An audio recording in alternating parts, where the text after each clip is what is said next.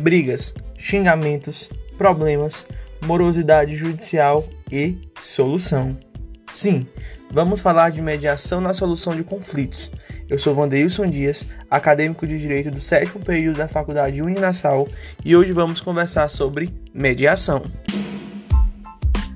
A mediação é um método alternativo de resolução de conflitos, por meio do qual é possível resolver um conflito sem que seja necessária a interferência da justiça. Prevê a participação de uma terceira figura, o mediador, neutro e imparcial, que auxilia as partes no diálogo rumo a um acordo.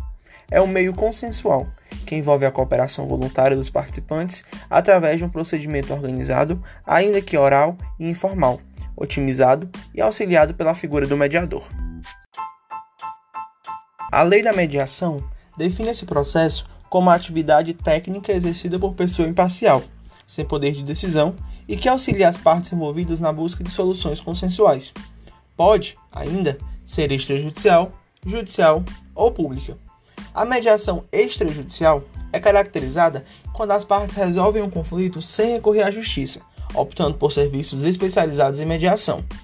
A mediação judicial, por sua vez, é caracterizada quando as partes passam pela mediação como uma das etapas do processo nas vias judiciais. Já a mediação pública é a ocasião em que uma das partes envolvidas no conflito é pessoa jurídica de direito público. A mediação é um método que pode ser aplicado em diferentes tipos de conflitos, como trabalhistas e consumeristas, envolvendo pessoas físicas ou jurídicas.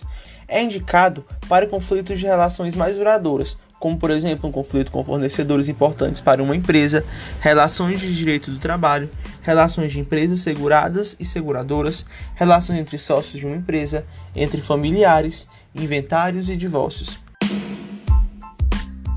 Após as partes assinarem um compromisso de mediação, documento que estabelece as regras de como esta será conduzida, a mediação se dá da seguinte maneira: Passo 1: Abertura.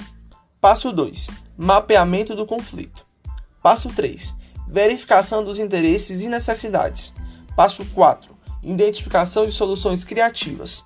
Passo 5. Filtro das opções e propostas. Passo 6. Solução. O advogado é figura fundamental no processo de mediação, podendo ajudar na escolha do mediador que irá participar do processo, podendo ainda preparar seu cliente pensando na melhor alternativa ao acordo negociado e o ajudando a ver a zona de possível acordo durante a sessão.